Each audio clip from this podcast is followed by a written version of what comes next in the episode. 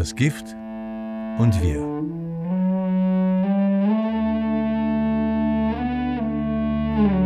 Bierstiftung Schweiz im Gespräch.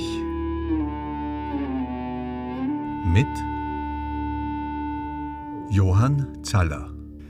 Ich bin Ökologe äh, an der Universität für Bodenkultur in Wien und beschäftige mich jetzt schon seit sieben, acht Jahren mit Pestiziden, hatte davor nichts damit zu tun und hat, hatte auch angenommen, Pestizide sind ohnehin äh, gut getestet und müssen nicht weiter untersucht werden. Und als wir damals begonnen haben, vor sieben, acht Jahren, äh, sind wir aber dann draufgekommen, dass sehr viele Aspekte rund um Pestizide nicht so gut untersucht sind, vor allem was die Nebenwirkungen auf sogenannte Nicht-Zielorganismen betrifft und auch Nebenwirkungen auf uns Menschen betrifft zum Beispiel. Wie ist der Stand der Forschung bezüglich der Nebenwirkungen von synthetischen Pestiziden auf den Menschen? Jedes Pestizid und jeder Wirkstoff muss ja untersucht werden, bevor er auf den Markt kommt. Also da muss ein Antrag gestellt werden. Äh, und die Hersteller dieser Pestizide müssen Studien machen zur Unbedenklichkeit der Stoffe, die sie da beantragen. Äh, diese Stoffe werden an Wirbeltieren getestet, also dürfen nicht direkt an Menschen getestet werden. Rattenstudien macht man dazu oder Studien an Mäusen. Äh, und die kriegen eben Futter verabreicht mit äh, kleinen äh, Anteilen an Pestiziden drunter gemischt und dann schaut man eben, wie die Tiere darauf reagieren. Und da kann man dann feststellen, sind das bedenkliche Stoffe oder sind das unbedenkliche Stoffe. Und die die äh, Zielgröße, die da bestimmt wird, ist meistens, äh, wie viel Stoff, wie viel Wirkstoff muss verabreicht werden, damit die Hälfte der Versuchstiere stirbt. Das ist so praktisch das, die, die Endgröße, die zu, zunächst einmal bestimmt wird. Das heißt, alle Pestizide, die eingesetzt werden, sind dahingehend untersucht, also was jetzt die akute Toxizität betrifft. Also da wissen wir relativ gut Bescheid. Worüber wir sehr, sehr wenig Bescheid wissen, ist die chronische äh, Giftigkeit der Stoffe, weil wir ja meistens in, der, in, in unserem Leben mit sehr geringen Konzentrationen belastet werden, über unser Essen zum Beispiel oder über Abdrift aus landwirtschaftlichen Flächen. Das heißt, wir, es kann gut sein, wenn wir in, in, in der Nähe einer Landwirtschaft wohnen und leben, dass wir dort über Jahrzehnte mit diesen Stoffen in sehr geringen Konzentrationen belastet werden. Und da gibt es mittlerweile sehr, sehr viele Studien, also das geht in die Hunderte von Studien, die zeigen, dass chronische Langzeitbelastung zu chronischen Gesundheitsfolgen führen können. Also das kann Krebs sein, das, kann, das können äh, Störungen des Nervensystems sein, äh, Alzheimer, Parkinson, alle diese äh, Nervenkrankheiten werden in Zusammenhang mit Pestiziden diskutiert. Die Schwierigkeit dabei ist, dass es natürlich nicht so einfach ist, eins zu eins sagen, dass man das eins zu eins sagen kann. Jenes Pestizid hat diese Krankheit ausgelöst, weil wir Menschen natürlich keine Versuchstiere sind und vielleicht nebenher noch rauchen, Alkohol trinken, äh, äh, gegrilltes Fleisch essen oder andere Stoffe zu uns nehmen, die, die nicht äh, gesundheitsförderlich sind. Und das ist eben besonders schwierig bei diesen Studien, die, die, den Beitrag der Pestizide da rauszukriegen.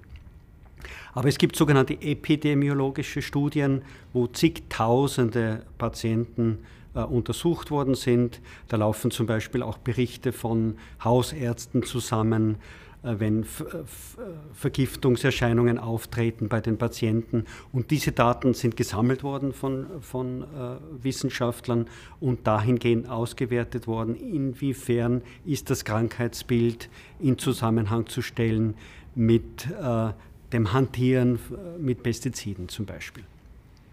Und da gibt es drastische Beispiele. Also Pestizide werden oft auch in Zusammenhang gebracht mit Störungen der Reproduktion, also Spermienzahl, äh, Probleme in der Schwangerschaft zum Beispiel.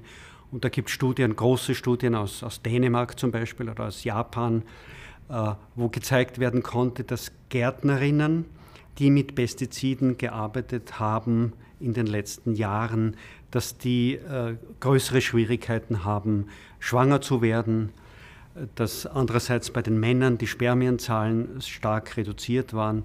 Das heißt, das, das sind eben diese chronischen äh, Effekte, die in den, in den Zulassungsstudien, in den, Stul, in den Studien zur Registrierung der Pestizide äh, keine Berücksichtigung finden.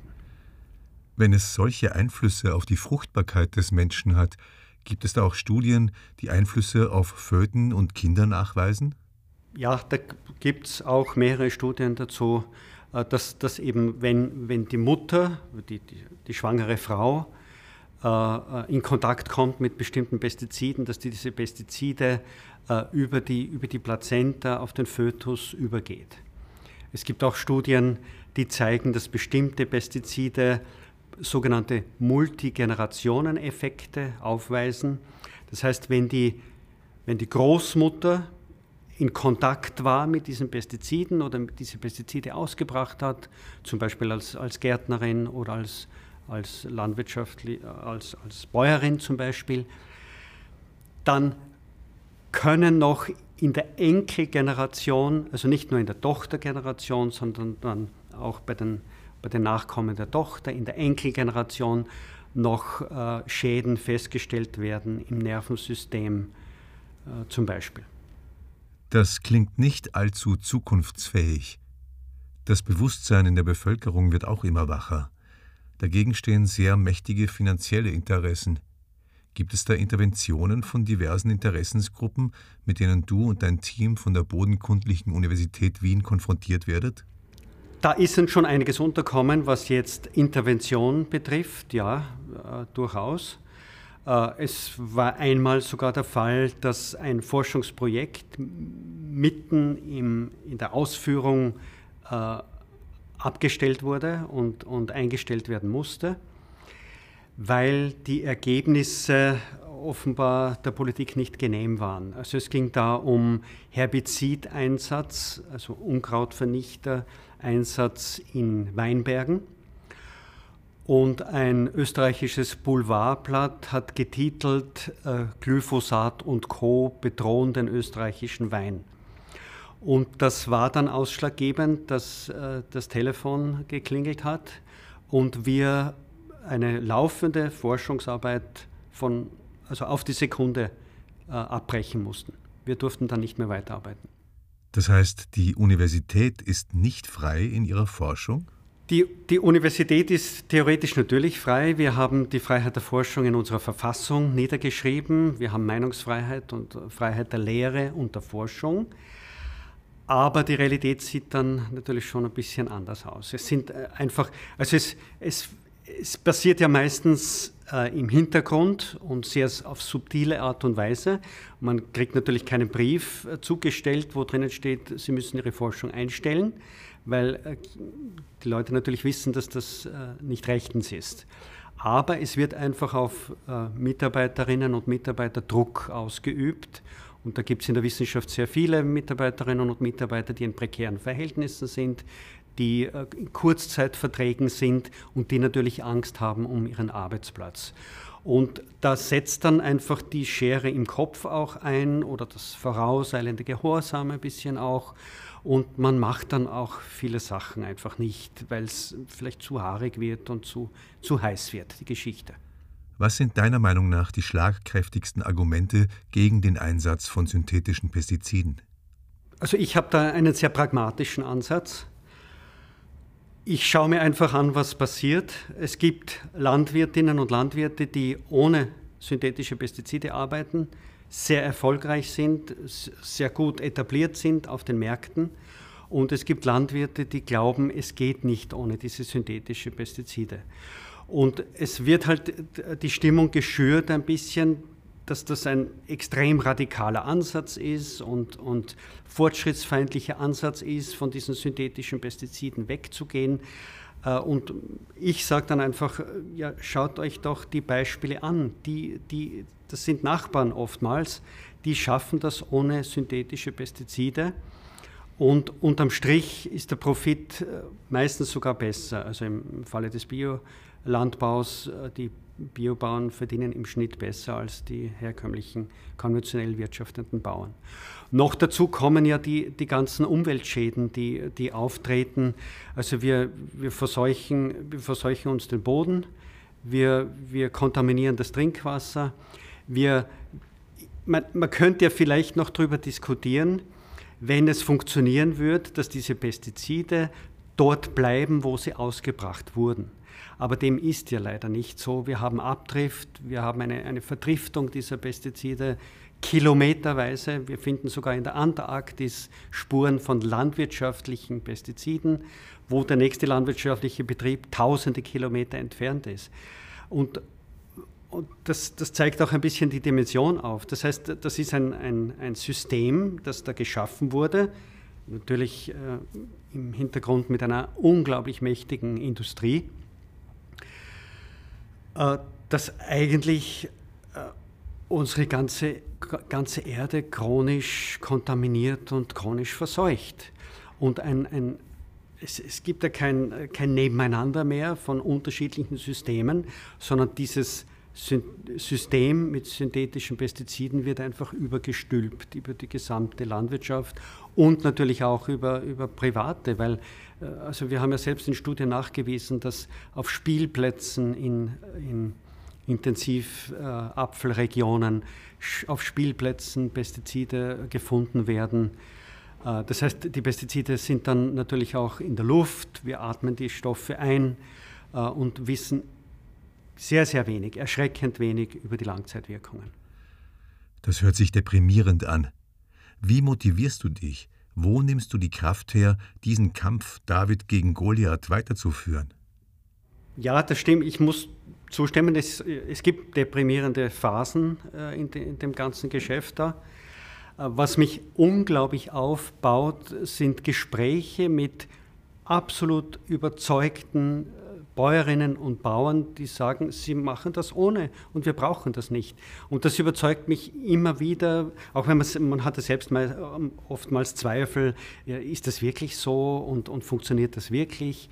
Und da gibt es ganz selbstbewusste Bäuerinnen und Bauern, die sagen, ja natürlich, wir, wir haben Kartoffelanbau 90 Hektar und haben noch nie Kupfer eingesetzt zum Beispiel, weil sie eben in perfekten Lagen ihre, ihre Kartoffeln anbauen.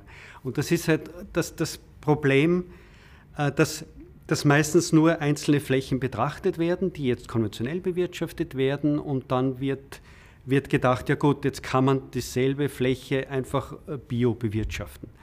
Aber der Bio-Gedanke geht eigentlich viel, viel weiter und ist ein systemischer Gedanke, ist eine Philosophie eigentlich und äh, hat eben den Naturkreislauf in sich und nach Möglichkeit auch soziale Aspekte mit noch dabei. Das heißt, in einem, in einem ökologisch gut konzipierten Betrieb, da verdienen auch die Mitarbeiterinnen und Mitarbeiter gut dran und haben jeden Tag eine Freude, da mitarbeiten zu können. So etwas baut mich unglaublich auf und, und pusht mich und, und gibt mir wieder Energie dann für, für die nächsten Aktivitäten. Gibt es noch etwas Wichtiges, das du sagen möchtest? Ja, da, da gäbe es noch einiges, aber wichtig ist, und das sage ich mal den Studierenden auch immer wieder, wir müssen uns im Klaren sein darüber, dass wir alle irgendwie manipuliert werden von unterschiedlichen Interessen. Äh, uns wird, werden unterschiedliche Sachen eingeflüstert. Und wichtig ist, dass man, dass man die Fähigkeit entwickelt, äh, einfach nachzufragen und genauer zu schauen, wer, wer tischt mir welche Information auf, welche Interessen könnten dahinter stehen, welche politischen Interessen, welche ökonomischen Interessen könnten dahinter stehen. Und dann kann man, und dann, und dann das einmal sitzen lassen und noch einmal äh, reflektieren. Äh, und dann kommt man schon viel, viel weiter, weil dann sieht man die Sache äh, wesentlich gelassener und, und glaubt und, und kann einen Glauben entwickeln an eine, eine nachhaltige enkeltaugliche Zukunft, wie man so schön sagt. Lieber Johann, Dankeschön. Gerne.